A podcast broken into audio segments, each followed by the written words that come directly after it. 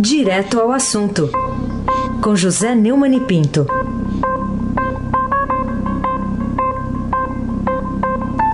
Neumann aqui com a gente para os comentários desta sexta-feira, 27 de outubro de 2017. O Neumann, vamos começar aqui falando dessa vitória, né? Depois da vitória lá do presidente Temer na votação da Câmara na quarta-feira, barrou a denúncia por obstrução de justiça e organização criminosa.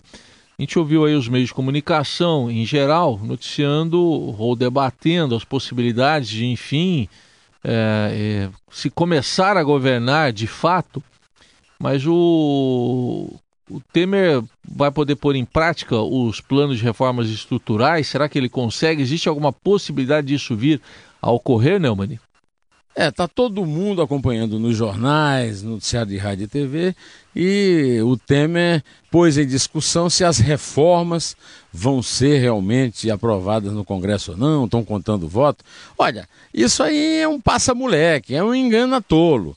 Porque, na verdade, o Temer não tem mais nada a entregar em troca das reformas. O Temer tinha um programa, uma reforma da Previdência, reforma trabalhista, é, reforma das contas públicas. Esse programa foi todo vendido pelo Temer para salvar o mandato dele, os 12 meses que faltam do mandato dele. Então ele trocou é, a privatização de Congonhas é, pelo apoio dos votos de Valdemar Costa Neto, que, como o Joesley, é um marginal, um delinquente, só que ele está condenado e o Joesley não.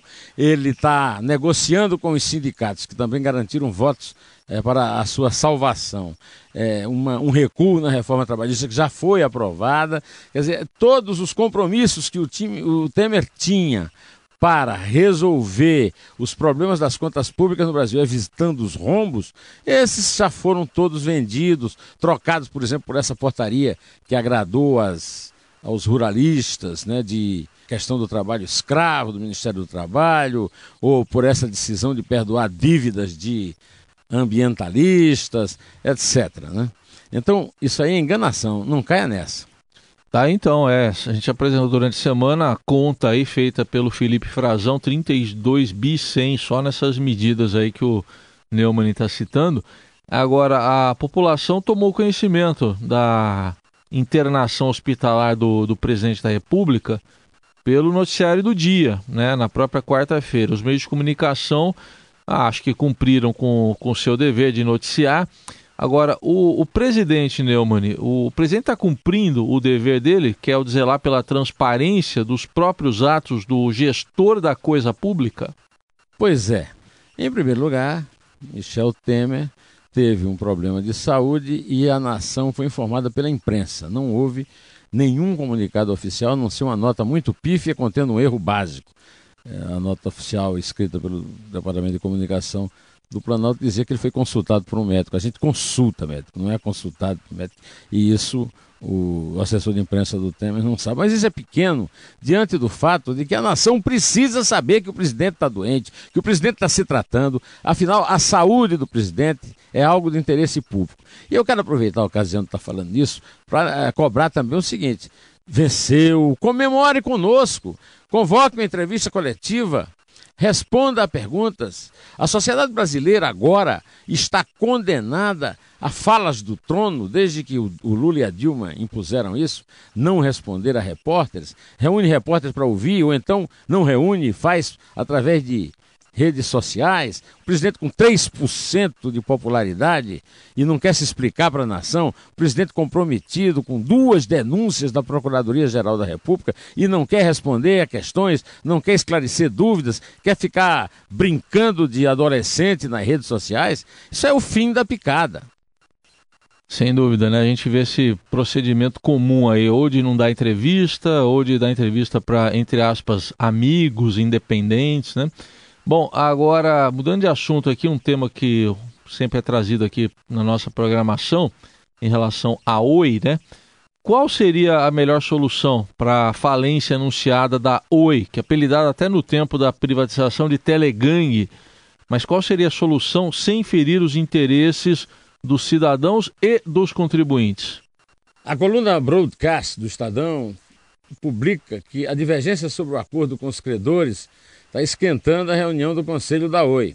A reunião do Conselho de Administração da Oi, anteontem, terminou sem assinatura do contrato de suporte do plano que formalizaria o apoio dos seis credores ao plano de recuperação da Telegang, incluindo as garantias de participação no aumento de capital, como que é o grupo de acionistas é, que são comandados ou estão sob a esfera de Tanuri, Nelson Tanuri, o baiano que gosta de tratar de empresa quebrada. Os conselheiros vão tentar de novo chegar a um acordo até hoje. Diz o, o broadcast que a diretoria da Oi já sinalizou que não vai assinar esse plano. Foi aprovada a criação de um comitê em Brasília, com os credores públicos coordenados pela Advocacia Geral da União, para acompanhar de perto a recuperação judicial da Oi. Para o jornal Globo, o ministro Kassab afirmou que a expectativa do governo é concluir um plano alternativo de recuperação judicial até a próxima segunda-feira, logo depois do fim de semana. Esse plano deve encontrar uma saída para as dívidas com a Anatel, que são de 11 bilhões, que devem ter os pagamentos estendidos para os débitos com os bancos públicos. 20 bilhões! E os credores internacionais. A intenção é incluir um aporte de recursos na empresa.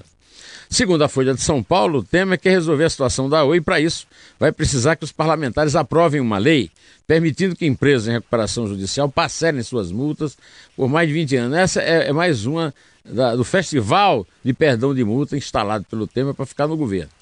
No entanto, o Globo disse que há um certo ceticismo dentro do próprio governo. A avaliação é que qualquer plano de salvação da empresa pode levantar suspeita, soar escândalo. E é escândalo. Se não for possível um consenso, a solução vai ser mesmo, segundo o jornal, a intervenção ou a caduquice da operadora, é a caducidade, né? É a palavra certa, da operadora por ineficiência de serviço. Ontem, anteontem, aliás, os representantes de Tanuri estiveram na Anatel. A Oi é um escândalo desde a privatização, desde o governo Fernando Henrique. Os acionistas sempre desviaram recursos da Oi e agora querem empurrar essa conta para a União. Tudo em nome dos usuários da Oi. Mas vejam bem, não tem um usuário no comitê criado pelo governo. Não tem um usuário nas reuniões ou assembleias. Empurrar essa conta para a União é empurrar no usuário, no consumidor, no contribuinte. Na coluna anterior, aqui na Rádio Eldorado, eu relembrei o PROER, que salvou os correntistas, mas afastou os acionistas. Por que não criar um PROER para Oi? Por que não tirar esses acionistas que levaram dolosamente o navio às pedras e ao naufrágio? Por que não colocar um Pedro Parente na Oi? Eu falei um dia desse e repito: se deu certo na Petrobras, daria certo na Oi. José Neumann e Pinto, direto ao assunto. Tá aí o Neumann, que volta na segunda-feira com a participação habitual dele aqui no Jornal Eldorado.